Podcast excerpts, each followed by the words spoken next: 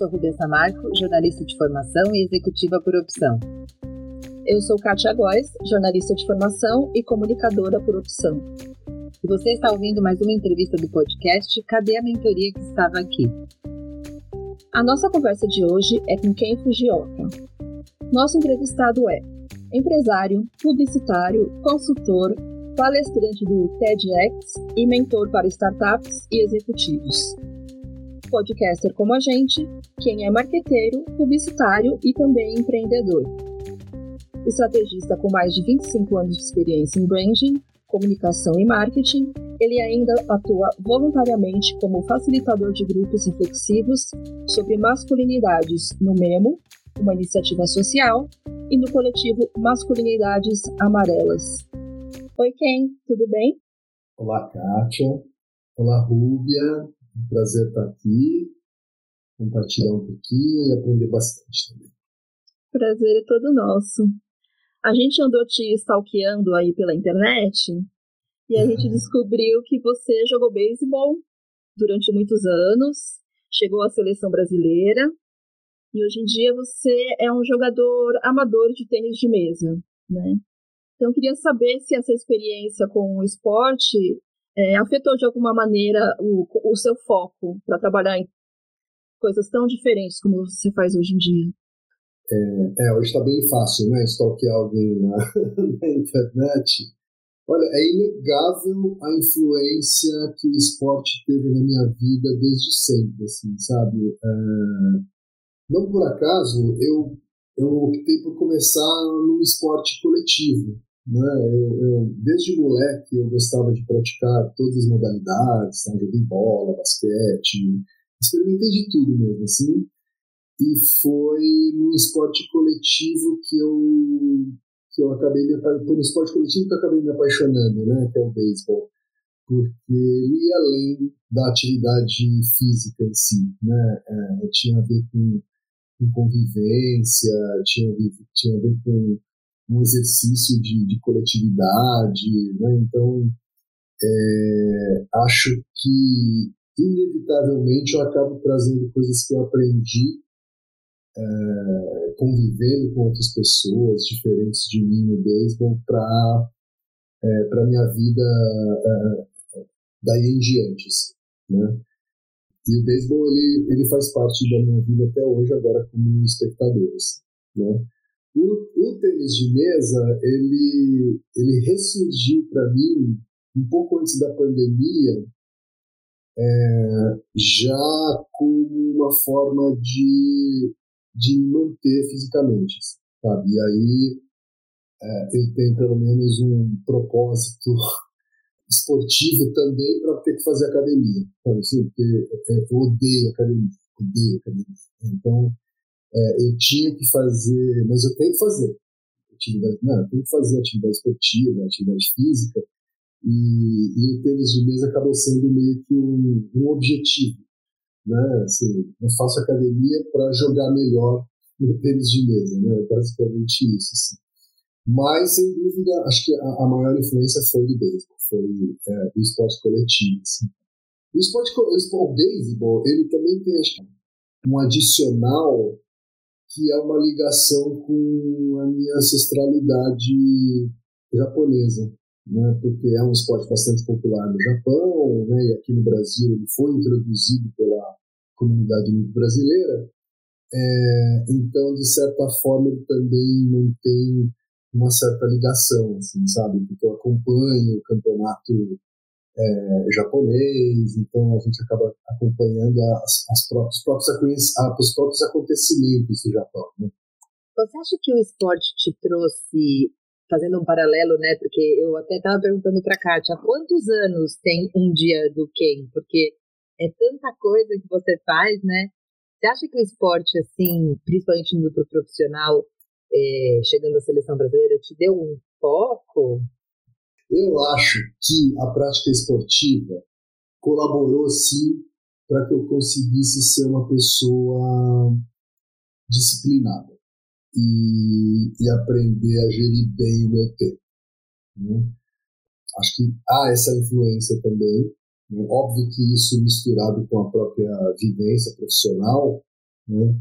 Mas eu sou o estereótipo do japonês que é organizado e anota tudo e tem uma agenda toda coloridinha, porque cada cor corresponde a uma atividade que eu, que eu faço, né? É, literalmente, se eu mostro a minha agenda para você, você vai ver lá cinco cores diferentes, né? porque cada cor diz respeito a um, a um campo da minha vida, né? E sem essa disciplina, eu não conseguiria fazer é, várias coisas ao mesmo tempo como eu faço hoje. Assim, tá? É claro que isso não significa que é fácil, né? não é só ter uma agenda e aí a coisa sai, mas eu acredito muito numa, num verso do, do Renato Russo, né? finado Renato Russo, saudoso Renato Russo, é, numa das músicas do Legião, que ele diz que é, disciplina é liberdade. Né? Só depois de muito tempo é que eu entendi o que ele quis dizer com isso. Sabe? É por causa dessa disciplina que eu consigo exercer essa liberdade de fazer várias coisas. Né?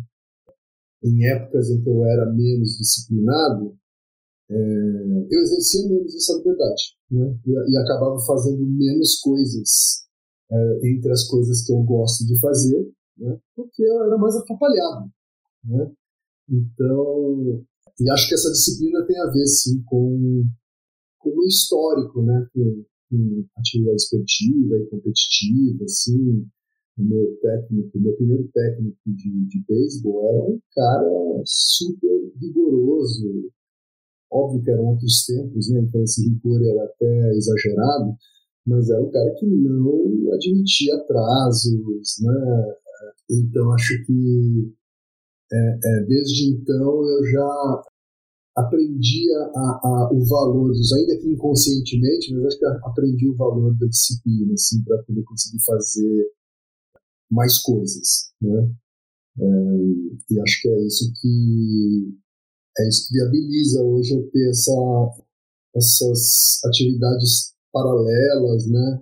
E que acabam disputando o tempo, tá? Mas é, é, é não se engane, assim, eu o meu dia é. O meu dia tem as mesmas quantidades de horas, eu, eu procuro dormir bem, né? Mas assim, sou uma pessoa que acorda cedo e não dorme tarde, né? Então, é, é, nunca fui baladeiro, sabe? Então, é, é isso, isso ajudou. Isso ajudou, de certa forma, assim, exercer essa disciplina. Com certeza.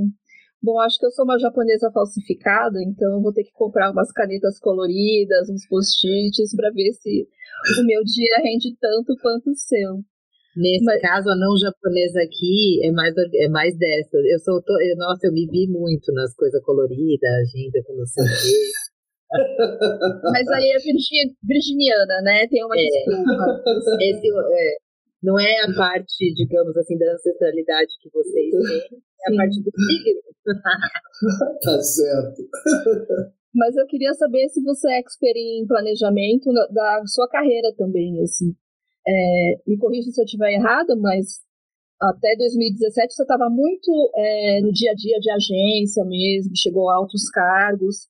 E aí depois você começou a fazer outras coisas, né? É, trabalhar como consultor, como mentor. É, essa transição foi planejada ou um dia você acordou e falou, não, não quero mais trabalhar em agência? Olha, eu, eu, aí eu tenho que ser sincero com vocês e dizer que a minha carreira ela foi zero planejada. Zero planejada, tá? Eu comecei trabalhando cedo, né? Eu, é, é, eu trabalhei cedo, menos por necessidade, né? porque na época da minha adolescência os meus pais eles já tinha uma vida de classe média, né? mas por desejo mesmo, né? porque eu era um nerd de computadores, né? desde moleque. Assim, né? Então, aos 16 anos, eu tive meu primeiro emprego como programador de computadores. Né? É, então, comecei a trabalhar bastante cedo e acabei é, trabalhando nisso porque eu estava estudando isso. Né? Não que fosse uma grande paixão, assim, né? Mas eu estava estudando aquilo, comecei a estagiar, fui efetivado e a vida foi me levando. Né? Quando eu tive que tomar uma decisão sobre ensino superior, sobre faculdade, eu sou o primeiro da família que fez uma faculdade, né? É, aqui no Brasil, né, meus pais não tiveram essa, esse privilégio e tal. Eu não quis continuar nessa área de tecnologia. Né? Talvez se eu tivesse continuado hoje eu fosse um milionário, mas é, eu não quis e, e fui para a área de marketing. Né? E paguei minha faculdade de, de, de, marketing e comunicação com esse trabalho que eu tinha. Assim, né? E assim que eu pude, eu mudei de área, né? fiz a minha primeira transição de carreira assim, com 20 anos, quando eu é, comecei a trabalhar como, como marqueteiro. E foi meio que também, sabe, sem muito planejamento, não sabia exatamente onde eu ia parar. Né? Um dia me chamaram para participar de um processo de seleção numa agência de publicidade. Né? E eu já estava estudando comunicação, mas, mas não trabalhava em agência de publicidade, trabalhava em indústria. Né? E aí, de novo, fui lá na onda, assim, não sabia direito o que era uma agência, o que se fazia dentro de uma agência, quais as funções, né? Assim, aquela fantasia que todo estudante tem de que na agência todo mundo é criativo e todo mundo vai trabalhar com criação publicitária. Né? Só depois que eu já tinha aceitado o, o, o, convite é que eu entendi que existia uma área que tinha mais afinidade comigo, que era área de planejamento dentro de agências, né? que hoje tem um nome mais pomposo, as pessoas dizem que eu trabalho na área de estratégia, mas é, é meio que a mesma função. Então a coisa foi meio, sabe, deixa a vida me levar, assim, sabe? Foi meio a lá Zeca Pagodinho, assim. É, acho que a única coisa que foi mais pensada e planejada foi a minha saída de agência. Né? Aí, a gente já, bom, várias décadas depois, já como um dos sócios de uma agência nacional, né, que era a Leduca na época, e, e, e participou de uma venda né, do grupo inteiro para uma holding chamada Omnicom. E aí eu sabia que aquilo ia acontecer, e aí sim foi a primeira vez, acho que eu me programei profissionalmente. Assim, eu tenho um ano para economizar dinheiro para poder sair desse mercado, né? E fazer outras coisas. Então, acho que foi a primeira vez que eu realmente planejei. Né? E aí, se tiver algum se conselho vale para alguma coisa, né, eu diria que é, fazer esse planejamento da saída, da transição de carreira é, faz muita diferença, né, do ponto de vista de segurança, etc. Né?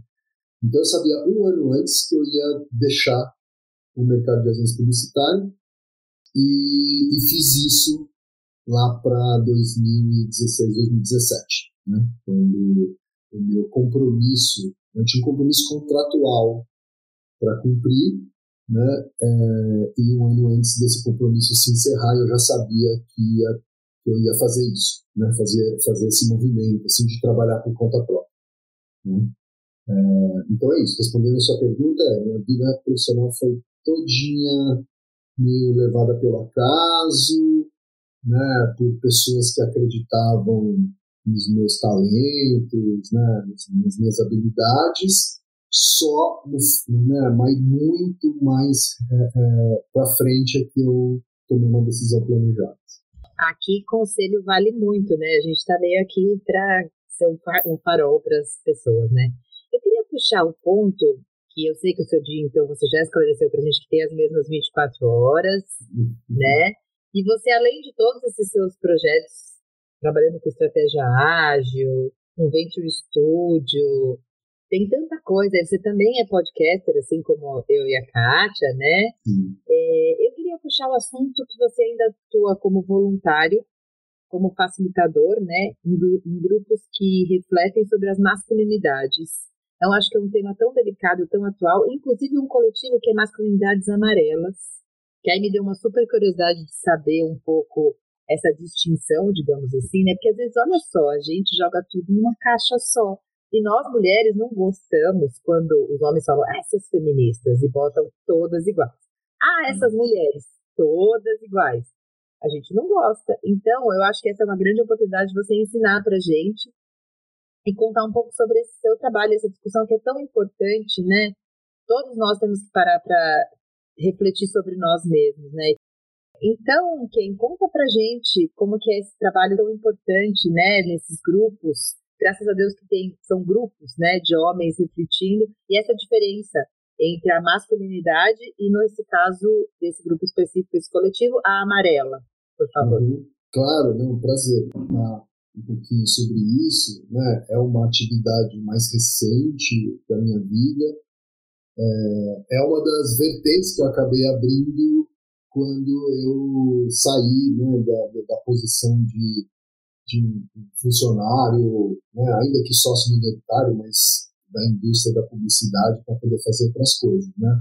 E uma das coisas que eu acabei me envolvendo foi com esses grupos reflexivos, né, de masculinidades.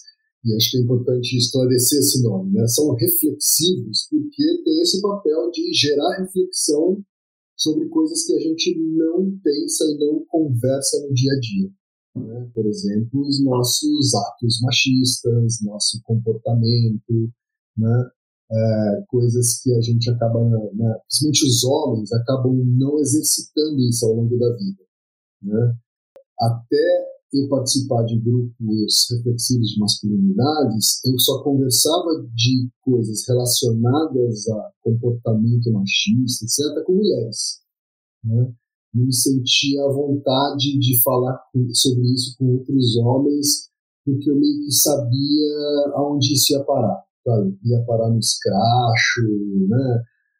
É, ia ser rasa a conversa, né? E, e, justamente porque a gente não, não tem essa prática. Né? Os grupos reflexivos são um lugar onde esse é o tema, né? assim, essa, esse é o objetivo. Né? Falar sobre essas coisas difíceis, né? essas coisas que a gente não está acostumado a conversar.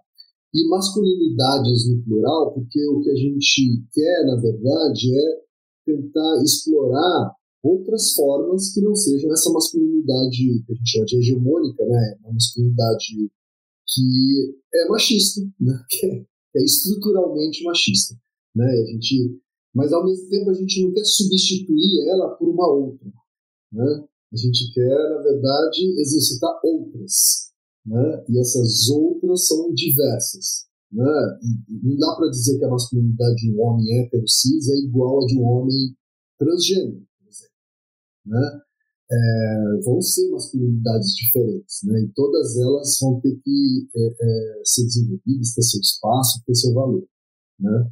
É, então são na prática são rodas de conversa, tá? É, é, é, aplicada uma metodologia que é baseada em rodas de conversa. Essa metodologia ela nasceu na verdade entre sociólogos e psicólogos e ela foi utilizada, né, a base dessa metodologia em, em, rodas de conversa, ela foi utilizada pela primeira vez com homens agressores do sistema penal que estavam que foram condenados pela Lei Maria da Penha, né? E eles começaram a fazer esse trabalho, psicólogos e sociólogos começaram a fazer esse trabalho com esses condenados, e em um determinado momento eles, é, monitorando isso, eles inclusive compararam homens que passavam por esses programas versus homens que também tinham cometido crimes na, da Lei Maria da Penha, mas não passavam por esses programas antes de serem reinseridos na sociedade. Né? O que se descobriu, né, é, e foi a, a, uma fundação que existe lá no Maranhão, que fez esse estudo, se descobriu que os homens que passavam por esses grupos, eles reincidiam muito menos em crimes de agressão do que aqueles que não passaram. Tá? Mas é uma coisa desproporcional, tá? Do tipo, não passou pela, pela, por esse programa de reflexão e foi reinserido na sociedade. 75% reincidiram em, na Lei Maria da Penha. Tá? Enquanto que aqueles que participaram dos grupos de discussões, só 5% reincidiram. Né? Então, é, uma, é um impacto muito importante.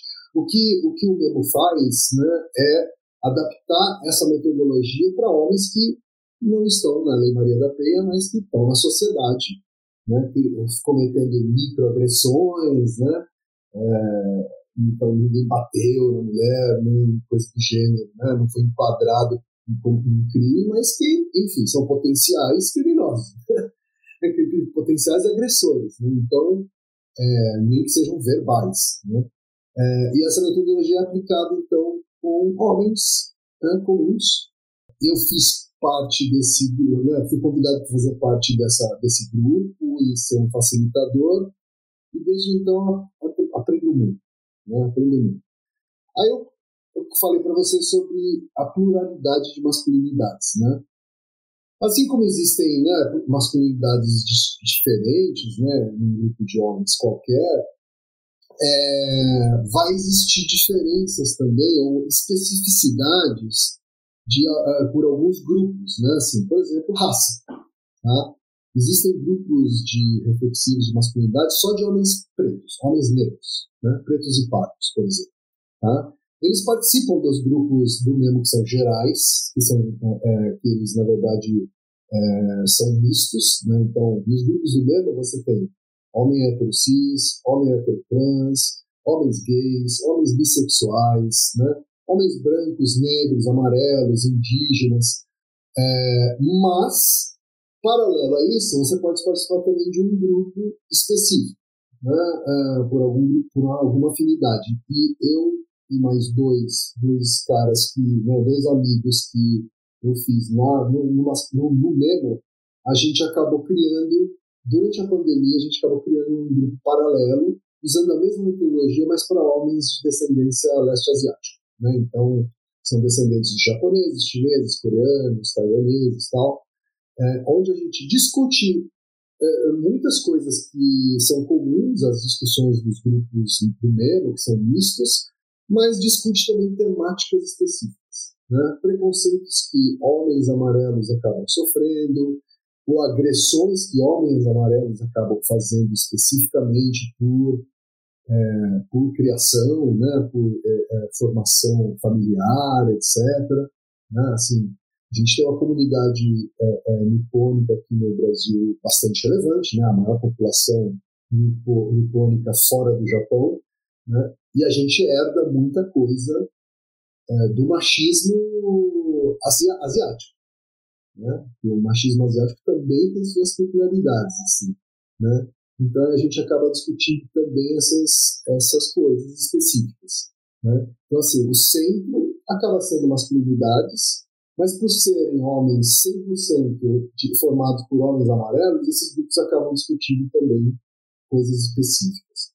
Né? Desde, o, desde o que a gente chama de uma certa assexualização do homem amarelo. Né? É, a gente experimenta isso no, no, Brasil. Né? Ou em qualquer país ocidental, o homem amarelo acaba experimentando isso. Né? Ele é visto como um homem menos como um homem menos sexualizado. Né? É, tem até uma, uma, uma, curiosidade, né, que é um estudo que, que, foi feito com aplicativos de encontro, né, os homens asiáticos são os que têm menos match em, em, em aplicativos de encontro. Né? Eles estão abaixo das mulheres asiáticas, eles estão abaixo dos homens negros, né? e é uma decorrência dessa percepção meio assexualizada que existe dos homens. Né? É muito recente a gente ter astros asiáticos em Hollywood ou protagonizando filmes, né? É muito recente. K-pop, né? né? Exato, o K-pop ajudou, ajudou isso também, né? É, é, os novos filmes que tem atores que são sino-americanos, né?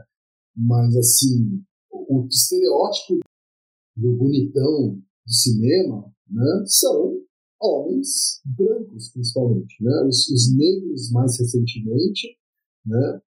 É, mas o estereótipo é de homem branco, de preferência loiro, né? de preferência o Brad Pitt e o Leonardo DiCaprio e o, o, o, mais recente agora, né? Como chama, meu Deus? Um ótimo ator também, o de bigode, que, que fez Mandalorian. E, hum, sei. É, né? E, assim, é, é, né, o lati, ele, ele tem uma, um jeito mais latino, né? E, né? Então, assim, Pedro Pascal.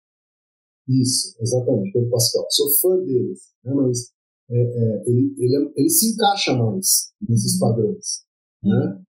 Então, é, mas assim, estou falando sobre um tema específico, né, e passa uhum. também pela, pelo próprio machismo. Nossa, mas né? isso, isso que você falou é super importante, porque tem muitas mulheres que também se sentem assim e elas sabem exatamente onde isso dói Né? Tem a hipersexualização das mulheres que também machuca, mas Sim. tem uma parcela importante de mulheres, há relatos vários.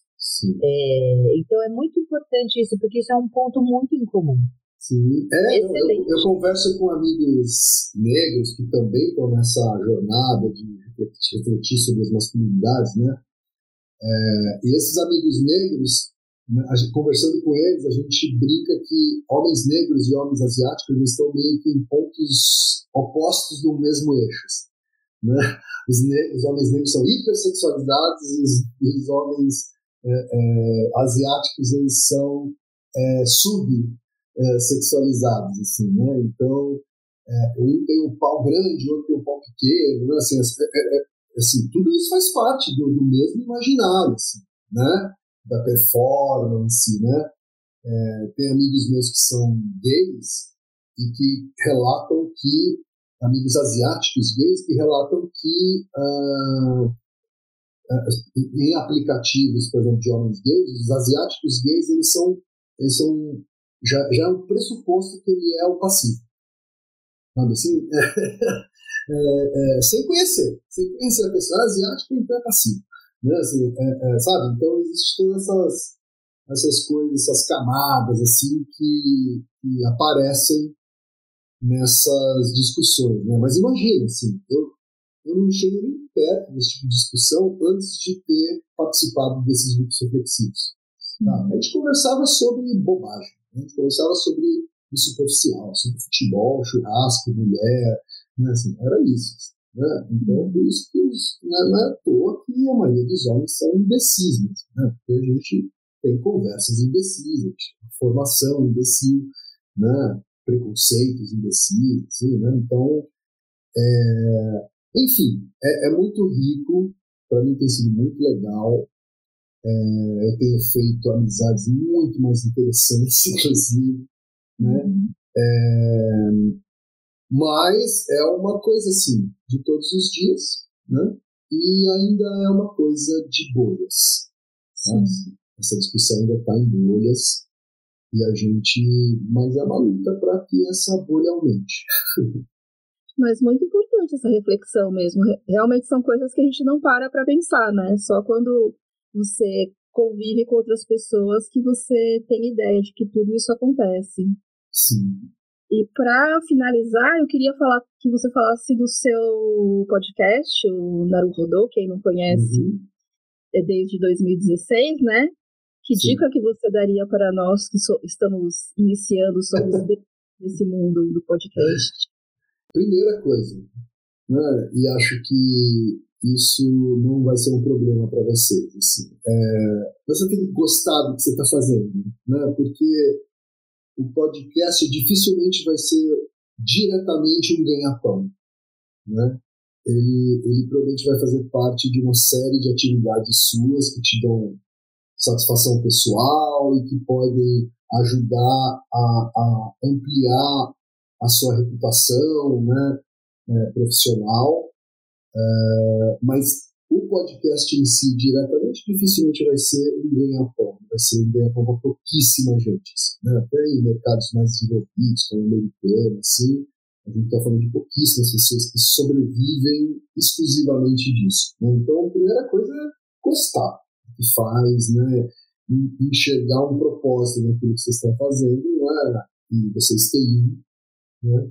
É, assim como a gente tem também de divulgar conhecimento científico de uma maneira acessível e tal. Então, acho que a, essa é a primeira e talvez a mais importante, assim, sabe? Hoje, o Naruhodô, depois de né, sete anos, né, já estamos há sete anos produzindo ele, a gente já tem três, essa semana a gente publicou o episódio 1385, né? Hoje, depois de sete anos, ele é um projeto que se paga. Não, que se paga, que tem um patrocinador fixo, que tem patrocinadores é, eventuais, que tem um grupo, uma base de, de apoiadores que, que ajuda também financeiramente, né? Eu, eu diria que se tivesse que escolher alguma coisa também para dar de conselho, dar de dica, é criar essa comunidade Né? É, é, no final das contas, é essa comunidade que é, vai ajudar a melhorar o produto, né, dar pautas interessantes, no caso de vocês, sugerir convidados, etc. Né? E é quem vai também dar dinheiro, sabe? Assim, é quem vai acabar financiando esse tipo de coisa. Assim, né? Talvez não dê lucro, mas pelo menos vai ajudar a bancar os custos, né? vai fazer com que a gente não pague para trabalhar no podcast. Né? Para mim, pelo menos, a comunidade é muito importante. Assim né, muito importante. Essa comunidade também tem uma, um ambiente né, online para trocar ideias e, e eles trocam. Né? A discussão é, é de um nível muito bom, assim, né? e é isso que vai fazendo com que elas tenham um senso de pertencimento e tal. Né? Eu acho que no final das contas é isso, assim, né? fazer o que gosta e fomentar uma comunidade em torno, assim, sabe, em torno da podcast. Assim. Essas duas coisas que são importantes. Kátia, até a gente saiu com uma boa palavra, uma boa dica, um bom conselho do quem quem. Que, que episódio mais rico, que está entre os meus favoritos já, já favoritei. Sem merecer ninguém, porque todo mundo trouxe aqui, eu estava falando isso com a Kátia, além de tudo, a gente aprende um montão de coisa que não está no gibi. É impressionante o quanto a gente aprende. Então, e você trouxe um monte de aprendizado diferente do nosso mundo, me botou para pensar em umas coisas aqui muito interessantes que às vezes a gente fica condicionada a, a, ver o sofrimento, obviamente, mais das mulheres, né, que nos dói mais, mas olha aí, né, os homens têm as suas dores. Eu e a Kátia, a gente fala, ninguém nesse rolê tá fácil hoje em dia, né? É verdade, não tá fácil para ninguém mesmo. Mas está melhorando. Temos é, é, é, mas acho que os homens, para os homens está mais fácil. Então, eu acho que a gente tem a obrigação de fazer essa autoprovocação, sabe? É, da gente começar a se responsabilizar pelas pelas bobagens que a gente diz, pelas besteiras que a gente faz, né? E sejam nossos aliados, adoro. Vocês, uhum. A gente precisa dos homens, é, muito. É, vocês têm que estar com a gente, então eu agradeço. Você é um aliado, com certeza. Obrigado. Então, muito obrigada por ser nosso aliado e muito obrigada uhum. também por tudo que você ensinou pra gente nesse episódio, né, Kátia? Muito obrigada, quem foi uma aula mesmo. Várias aulas, na verdade, né? Obrigada por compartilhar. Obrigado, gente. E quem quiser conhecer um pouco mais sobre as coisas que eu ando fazendo, tem um site lá que tem links para tudo. Assim, tem um site né, quemfujioka.com. É, lá você vai ter o link para a minha consultoria, para o podcast na Rodô. Eu também sou produtor executivo de, um, de uma dupla de artistas, né? São os mentalistas, é, que é uma outra coisa interessante também, não falamos aqui, mas quem quiser conhecer também está tudo lá. Né? É, e são todas coisas que eu comecei a fazer nos últimos 5, 6, 7 anos. Assim, né? É, foi quando eu me propus, de fato, a fazer mais coisas ao mesmo tempo. Se você tiver sugestão de temas ou de entrevistados para os próximos episódios, é só comentar no nosso Instagram, arroba cadementoria, ou enviar um e-mail para cadeamentoria.gmail.com. Até o próximo episódio.